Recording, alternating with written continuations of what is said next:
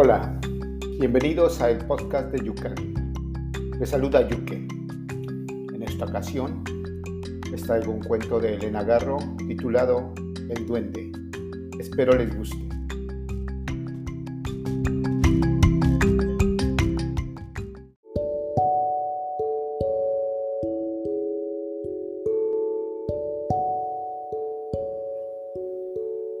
A las 3 de la tarde el sol se detenía en la mitad del ciclo.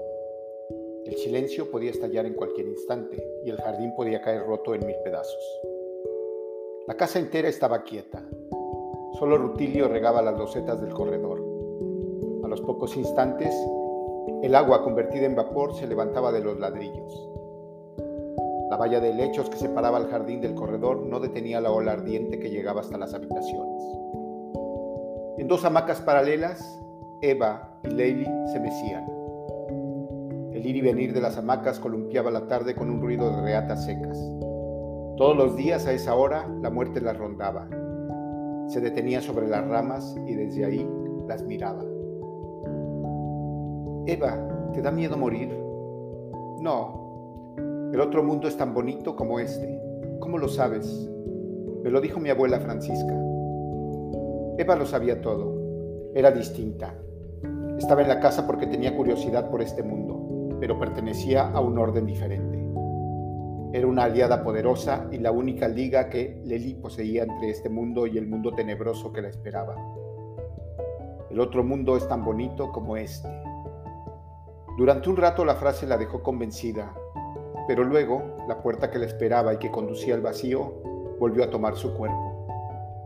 Con su propio pie daría el paso que iba a precipitarla al abismo por el cual iría descendiendo por los siglos de los siglos, con la cabeza hacia abajo, con una caída sin dentro del pozo negro que era la muerte.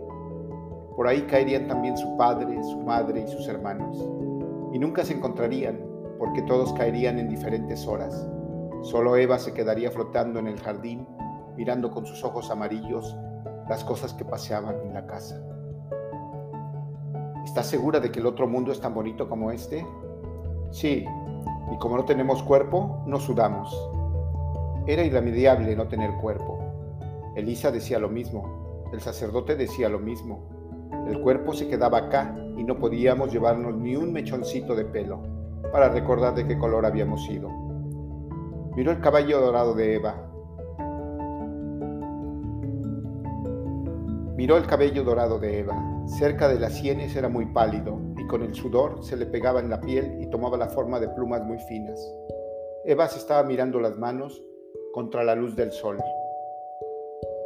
Adentro de las manos tenemos luz. Lenny recordó el día que jugando con la navaja de su padre se cortó un dedo y la sangre salió a borbotones. Sintió vergüenza al sorprender a Eva en una mentira, mentirosa. ¿Has visto a nuestro Señor? De cada dedo le sale un rayo de luz. Mis dedos se van a encender un día y me voy a ir en lo oscuro. Era verdad que nuestro Señor y los santos echaban luz por los dedos y por la cabeza, y que a Eva no le daba miedo lo oscuro. Tampoco le daba miedo columpiarse de las ramas más altas de los árboles. Te vas a caer, le gritaba Leli cuando la veía columpiarse de las hojas altísimas de las palmeras. Si me caigo, me detiene el duende, explicaba Eva cuando bajaba a la tierra. ¿El duende? El dueño del jardín era muy amigo suyo, por eso cuando su padre la regañaba porque aplastaban los plátanos tiernos, Eva comentaba, Pobre, cree que es el dueño de todo. Esa tarde, Rutilio siguió regando los ladrillos y, a las tres de la tarde siguieron escritas mucho tiempo en la torre de la iglesia que asomaban en el cielo del jardín. Vamos a bañarnos, dijo Eva. Salieron al jardín, pasaron bajo las jacarandas, rodearon la fuente, cruzaron el macizo de los plátanos, Llegaron hasta las palmeras sesgadas un poco hacia la izquierda y alcanzaron el pozo. El pozo era el lugar más fresco del jardín, rodeado de helechos, espadañas y otras hojas. Resumbaba humedad. Hasta ahí no llegaban los rumores de la casa. Era la parte secreta del jardín. Un pretil de piedra negra guardaba su agujero profundo. Muy abajo corría el agua de los ríos en los cuales se bañaban las mujeres plateadas y los pájaros de oro. Las niñas se desnudaron y luego subieron a los cántaros llenos del agua misteriosa. El agua helada convirtió sus cuerpos en dos islas frías en el mar caliente de la tarde. El agua del pozo era un agua risueña. Sin embargo, las niñas se bañaban en silencio. Era una tarde predestinada a lo que sucedió después. Nelly miraba las hojas que eran siempre las mismas hojas verdes. Detrás de las bafafas se asomaba una hoja de un verde más oscuro. La hoja tenía venas rojas y por debajo del verde oscuro había un verde clarísimo que iluminaba el verde oscuro con reflejos de vidrio. La niña cortó una de aquellas hermosas hojas desconocidas y la mordisqueó. La hoja era muy dulce. Cortó más y las comió. Eva siempre hacía los descubrimientos. Esta vez había sido ella. Iba a reírse satisfecha cuando sintió que una aguja le atravesaba la lengua. Se quedó quieta. Las encías empezaron a crecerle y en ese momento recordó al negro de las mil y una noches que con el alfanje en la cintura reparte los venenos para matar a las favoritas infieles. Estoy envenenada, se dijo. No coman hierba, se van a envenenar, les repetía Antonio. No le creas a mi papá, el duende es muy amigo mío y ya les quitó el veneno a todas las plantas, le susurraba Eva a espaldas de su padre. Eva la había engañado. Estoy envenenada, se repitió mirando a su hermana que, ignorante de su suerte, seguía jugando con el agua. La presencia de su muerte próxima la asombró. Pronto empezaría a caer cabeza abajo por los siglos de los siglos. ¿Quién iba a darle la mano? No Eva, que ajena al mar irremediable que había caído sobre ella, seguiría regocijándose con el agua. Tenían horas diferentes, estaban en distintos espacios y cada segundo que pasaba sus tiempos se separaban más y más. Los lazos que la ataban a Evita se soltaban y caían sin ruido sobre la hierba. Debía ir sola al otro mundo. Y solo era una hoja verde la que la separaba de su hermana. Siempre son cosas minúsculas las que determinan las catástrofes. Miró a Eva con ojos posteros, pero no podía despedirse, ni irse sola, ni dejarla sola. Una idea acudió a su cabeza, matar a su hermana. Se inclinó y cortó un ramo de hojas venenosas. Evita, prueba estas hojas, son muy dulces. Su voz no delató su traición y Eva aceptó agradecida el regalo. ¿Sabría que eran venenosas? Ella lo sabía todo. Dios mío, haz que se las coma. Y Dios la ayudó, porque su hermana empezó a comer las hojas. Y si para ella no eran mortales, tal vez el duende había quitado el veneno de las hojas de Eva. Dios mío, que se muera. Y Dios volvió a oírla porque de pronto su hermana abrió la boca como para decir algo. Sacó la punta de la lengua, la miró con los ojos muy abiertos y su mirada cambió del estupor al espanto. Mala. La vio salir huyendo. Su cuerpo desnudo y delgadito se perdió entre los árboles. Un segundo grito la alcanzó. Mala. Eva estaba en la misma hora que ella. El otro mundo es tan bonito como este. Allí no se suda porque no tenemos cuerpo. Era Evita la que decía aquellas palabras, Lely cayó muerta. La tendieron en su cama y corrieron el mosquitero blanco. En la camita de junto tendieron a Eva, por la mañana temprano. Lely abrió los ojos y miró con cuidado el día de su muerte. Desde la cama vecina, Evita la miraba asqueada. Se volvió a la pared. Lely vio entrar a Elisa. Venía de puntillas. Se acercó, descorrió el mosquitero y le tocó la frente como cuando tenía fiebre. Luego retiró la mano preocupada. ¿Es cierto lo que dice Evita? Lely comprendió que ninguna de las dos estaba muerta y se sintió defraudada. Eva mentía. No era verdad su amistad con el duende ni verdaderos sus poderes. La hoja verde les había hecho el mismo daño. Disgustada también ella se volvió a mirar a la pared. ¿Verdad que no es cierto? Tú no quisiste matarla, insistió su madre, que como siempre no entendía nada. Lely miró con visible disgusto la cal blanca de la pared. No sabías que eran venenosas, ¿verdad, hijita? La niña se sentó en la cama y miró con ojos serios a su madre. Sí lo sabía y le pedí a Dios que me ayudara a matarla. Elisa abrió la boca, sacó la punta de la lengua como para decir algo, abrió mucho los ojos y su mirada pasó del estupor al espanto. Mala. Se alejó deprisa de su cama. Mala, volvió a repetir, dirigiéndose hacia la cama de Evita. Su hermana se abrazó a su madre y las dos se pusieron a llorar. Acudió su padre y miró a Leli con los ojos asustados. Después entraron Estrellita y Antoñito.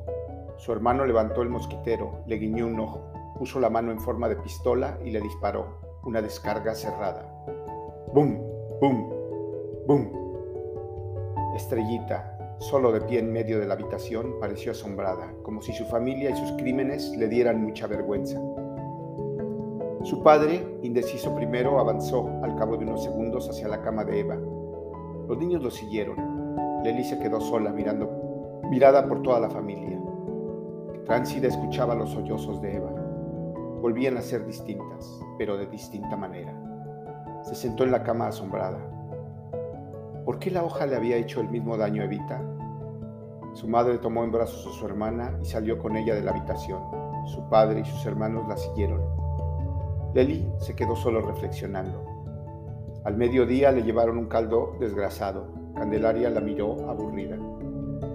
Anda, come, le dijo con tedio. Se bebió el caldo que, había trapo mojado, que sabía trapo mojado. También ella estaba aburrida. Quiso hablar con Candelaria, pero ésta solo le contestó con banalidades. ¿Hasta cuándo dejarás de hacer maldades? Lely observó que Candelaria tenía las narices aplastadas y que su voz la aburría tanto como sus gestos.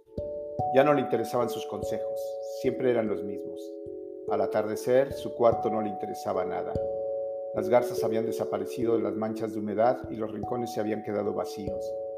De cuando en cuando le llegaban desde lejos las risas de, Evita y el boom boom de la pistola de Antoñito. Las entradas y salidas de sus padres aumentaron el aburrimiento. La miraban y le hacían la misma pregunta. ¿Verdad que no quisiste matar a Evita? Su, su respuesta afirmativa los hacía oír cada vez más asustados. Cuando encendieron los quinqués, entró Estrellita. Avanzó cautelosa, descorrió el mosquitero y se sentó parsimoniosa en los pies de su cama. Desde allí la miró, parpadeando como si sus grandes pestañas le pesaran tanto que le cansaban los párpados. No dijo ni una palabra. Estrellita nunca hablaba, solo las miraba. Lely le observó las manos cruzadas sobre la faldita blanca, los pies descalzos y rosas enredados en el velo del mosquitero y las mechas rubias y lacias sobre los hombros. Inmóvil, imperturbable, Parecía un idolito dorado. Nunca se había fijado en ella. Se incorporó en la cama para mirarla mejor. Estrellita permaneció impasible, como si Lely no se hubiera movido o como si le, como si le diera absolutamente igual cualquier cosa que hiciera. Estrellita, dime, ¿tú has visto alguna vez al duende? ¿Qué duende? ¿El del jardín? No, yo estoy en los tejados. ¿Y desde ahí no ves al duende? No, desde ahí solo te veo a ti y veo a Eva. ¿Siempre nos ves? Siempre. Estrellita parecía un doctor javanés, de párpados pesados, flequillo lacio y labios muy arqueados. Ningún músculo de la cara le cambiaría de sitio y las manos cruzadas con solemnidad sobre la faldita blanca, inmóviles. Estrellita, yo me envenené primero, luego le di la hoja a Eva y ella también se envenenó. ¿Por qué? Estrellita la miró sin pestañear, porque eran de la misma mata. Claro, eso ya lo sé, pero ¿por qué se envenenó Eva? Porque tú quisiste matarla, contestó Estrellita impávida mirando a su hermana. ¿Te gustó matarla? preguntó sin cambiar de voz ni de actitud. No, no me gustó. O tal vez sí. Antes no se le había ocurrido que podía gustar o no gustar matar, miró Estrellita con admiración. Entonces, ¿por qué la mataste? Porque quería que se muriera conmigo. Ah. Entró Rutilio a llevarle una jarra de agua de limón. La colocó sobre la mesita de noche, se agachó a mirar a Leli y movió la cabeza con disgusto. Antes de salir murmuró unas palabras. Estrellita no se movió para mirarlo, ni para alcanzar un vaso de refresco. Rutilio no sabe nada, dijo Estrellita, que ese día no había subido a los tejados a mirar el jardín, que estaba ahí en la cama de Leli esperando saber lo que otros no sabían. No, no sabe nada, confirmó Lely. Apenas había salido Rutilio cuando entró su madre alarmada. Estrellita. Cogió a la niña de la mano y la sacó de la habitación. Nadie había entendido nada, solo Estrellita porque ella miraba desde los tejados. En los días que siguieron, Estrellita vio desde los tejados la ruina que cayó sobre el jardín. Los plátanos, las jacarandas, las bugambilias y los helechos se cubrieron de polvo. También desde el tejado, Estrellita miraba las cabezas aburridas de Eva y Leli, que se mecían en las hamacas sin hablarse. Estrellita sabía que Leli ya sabía que Eva no tenía ningún secreto y que por mentirosa no la frecuentaba. Eva todavía tenía la lengua llagada y trataba de ignorar a su hermana. Las dos se daban la espalda, mientras el jardín caía en ruinas. Una tarde Estrellita supo que Eva había tomado una decisión. Maliciosa, le sonreía a Leli desde su hamaca. Estrellita vio que por unos instantes el jardín volvía a ser para Leli como antes, radiante de aromas, pletórico de hojas. Pero Leli siguió inmóvil en su hamaca y el polvo volvió a caer sobre las ramas. Estrellita incrédula se limpió los ojos y esperó. Esas dos no podían estar solas. Leli, Lelinka, dijo Eva. Su hermana se volvió a su llamado, poseída por una emoción tan violenta que llegó a los tejados. Lelinka, tú no fuiste. Estrellita vio la frase de Eva desde los tejados y movió la cabeza con disgusto. No, yo no fui, repitió Leli con su voz de tonta. Sus palabras llegaron al tejado y Estrellita, con las manos cruzadas sobre la falda blanca, constató que Leli había olvidado que Eva no tenía ningún secreto. Fue el duende que estaba enojado conmigo, afirmó Eva con desvergüenza. Es cierto, es cierto. Él les puso el veneno, gritó Leli abriendo la boca como una completa tonta. Alegre se levantó de su hamaca. Estrellita Oyó que para Leli se había levantado un canto de pájaros y que los cocos de oro se mecían entre las palmas verdes. Asqueada movió la cabeza. Ella, estrellita, miró incrédula el esplendor de aquel amor desde su tejado y sin descruzar las manos parpadeó varias veces disgustada. Su faldita blanca brillaba como un hongo sobre el tejado rojo. Una teja se levantó a su lado y la niña miró hacia, allí sin sorpresa. Tú sabes que no fui yo, ¿verdad? Claro que lo sé. Eva es una mentirosa y Leli es una matona. No les hagas caso, dijo Estrellita, con voz segura y ya acostumbrada a los crímenes de su familia. El duende se quitó el gorro rojo, se limpió el sudor de la frente con el dorso de la mano y desde el espacio libre de la teja levantada miró con alivio a su única amiga, Estrellita Garro.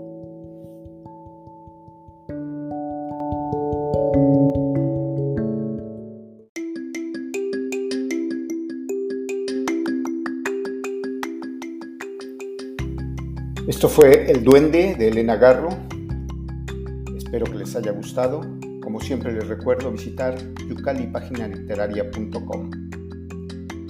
Hasta la próxima.